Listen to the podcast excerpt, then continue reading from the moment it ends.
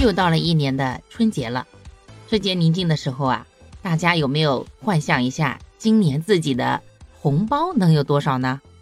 其实啊，感觉已经现在的红包没有了小时候那种喜悦了，而且呢，现在可能因为天南海北的缘故啊，有的时候我们的红包都在微信上转来转去，往往就少了那种像小的时候实际拿到手的快乐了。慢慢的呢，我们也变成了。发红包的人，好像已经十几年都没有收到红包了，变成了给各自的小孩发红包，或者说是给长辈说一些祝福语。其实啊，小的时候那红包啊，虽然说数额不多，但那个时候的快乐真的是跟现在比不了呀。那会儿感觉红包到手以后，瞬间就觉得，嗯，今年这个年过得值了。虽然呢。红包也捂不了多久，到家以后啊，全部要上交，然后呢，妈妈就会给我们五块或者十块零花钱。这个零花钱还要用很久的，可不是说像现在的孩子一样，这手到来那手就花出去了。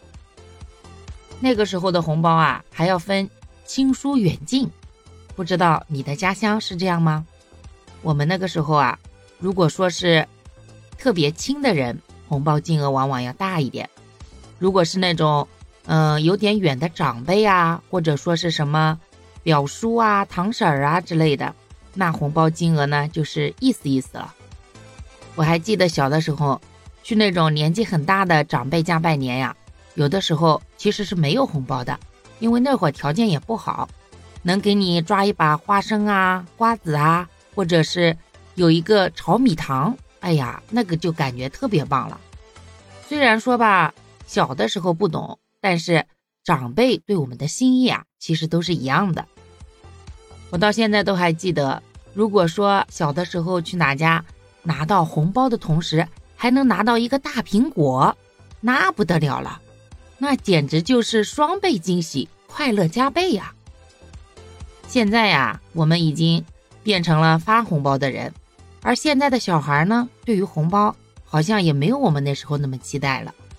他们成长在物质比较丰富的年代，所以对于他们而言，红包啊，也就是意思意思的。不过呢，咱们该准备的还得准备，是不是？毕竟红包多少不重要，心意到了就好嘛。不过现在孩子也变少了，所以啊，值得我们发红包的人啊，也越来越少了。还记得原来啊，刚长大的时候，轮到我给别人发红包。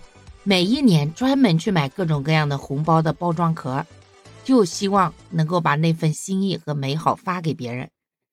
可随着口罩三年呀，好像对这些事情就失去了欲望一样的。就发红包的话，也就意思意思，提前到银行去换点现金。对，不换现金啊，这年头你还发不了红包嘞，因为平常都不准备的。今儿就先聊到这儿啊。提前祝各位春节快乐，龙年大吉！咱们龙年再见喽！